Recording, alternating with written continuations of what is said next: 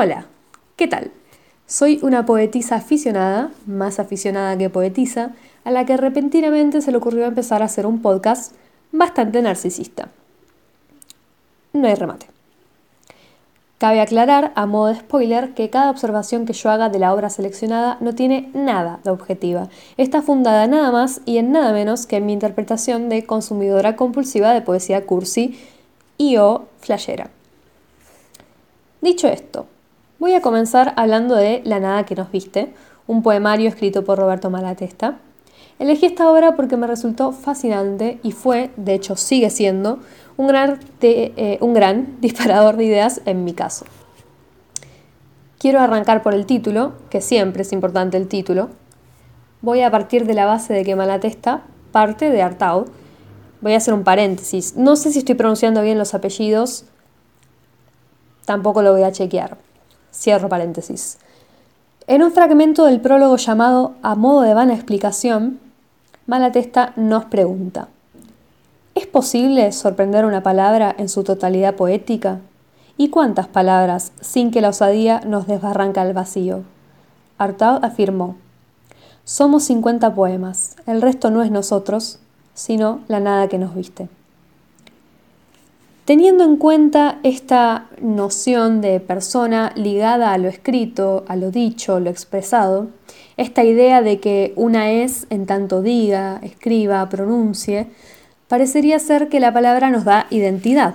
Mi lectora, con esto presente, llegó a la conclusión de que la nada es un ente abstracto en tanto no sea categorizado. Por eso mismo decidí hacer una breve clasificación de la nada empezando por la nada verbal. Es la acción de nadar. Es la categoría que en principio, a simple vista, puede parecer la más ajena a lo que proponemos. Señora, ¿por qué usa el plural si está hablándole sola a una pantalla? Pero bueno, eh, reiterando. Eh, en principio puede parecer la más ajena a lo propuesto, pero posiblemente sea la que más relación tenga en tanto se profundice un análisis. Y esto se da gracias a una de las tantas puertas mágicas que abre la literatura porque no solo es factible relacionar y comparar lo ficticio con la realidad, lo literal con lo metafórico, sino también que es posible combinarlos de modo que se torne más complejo distinguirlos. Por otro lado, tenemos a la nada quizás más representada, más reconocible en la cotidianidad, que es la nada ausente. Es la nada de la carencia, la nada opuesta a la presencia. Pero yo me pregunto, ¿realmente existe la nada ausente? Y me contesto yo misma. Yo pienso que sí existe, pero que sería más apropiado llamarla nada de la falsa ausencia.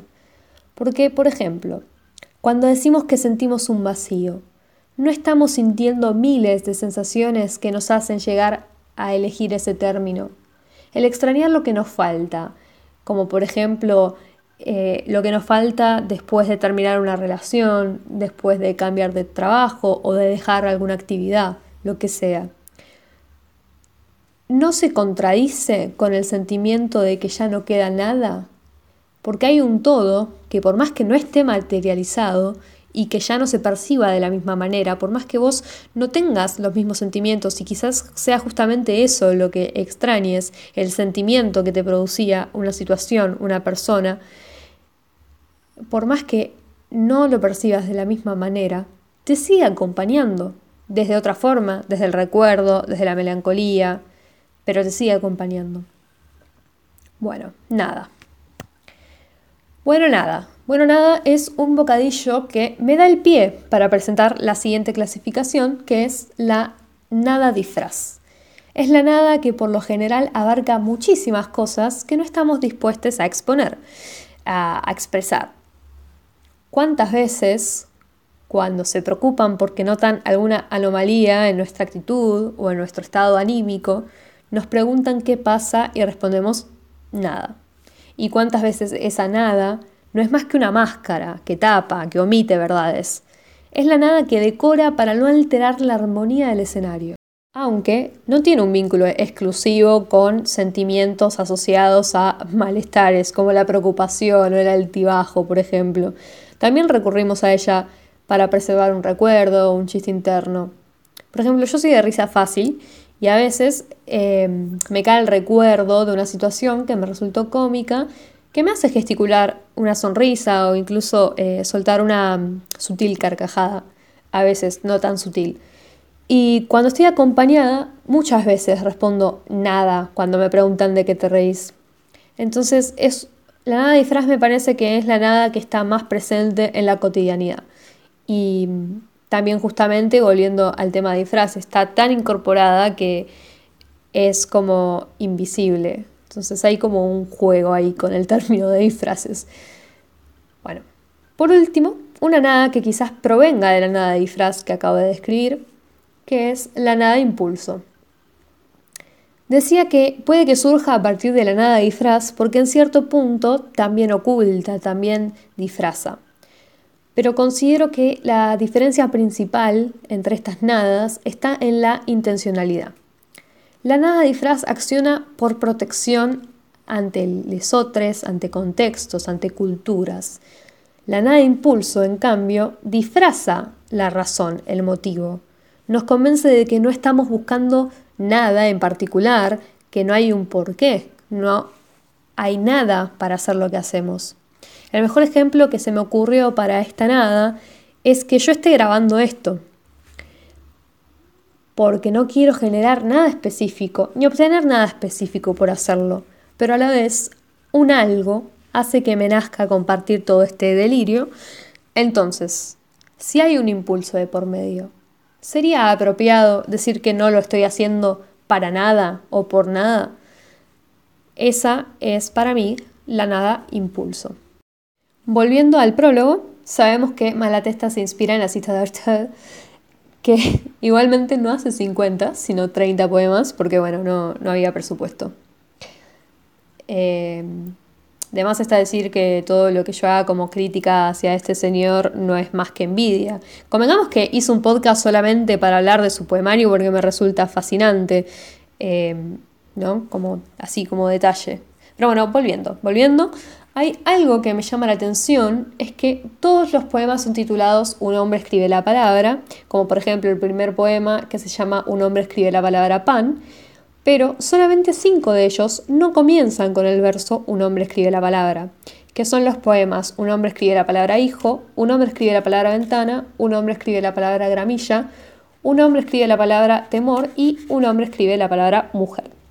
No creo que esto sea casual, así que probablemente vuelva a mencionarlo en algún otro momento, porque como dije recién, para eso hice este podcast, para hablar de La nada que nos viste, que es un poemario que me resulta fascinante y que no conozco a nadie que lo haya leído, vi muy poca, em, muy pocos foros al respecto, entonces dije, bueno, me voy a poner yo a hablar con una loca sobre el tema y quizás alguien me escuche, no lo sé es un poco raro estar hablándole a la pantalla y estar haciendo preguntas y demás.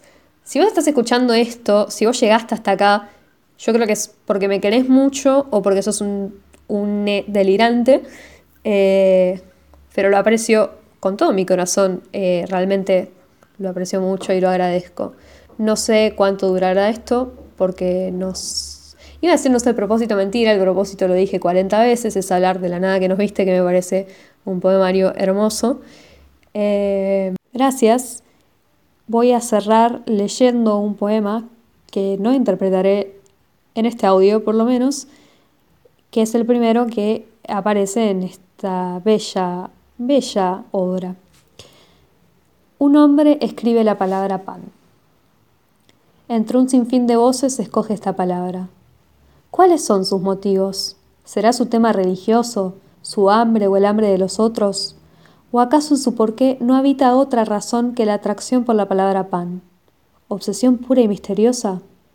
¿O todas las razones se constituyen una si el hombre dice, si pronuncia pan, como migaja del pan verbal que es el poema? Nadie puede saberlo, quizás ni él mismo sepa. No obstante, todos saben cuán grandes dimensiones, tan diminuta voz, abarcan el silencio.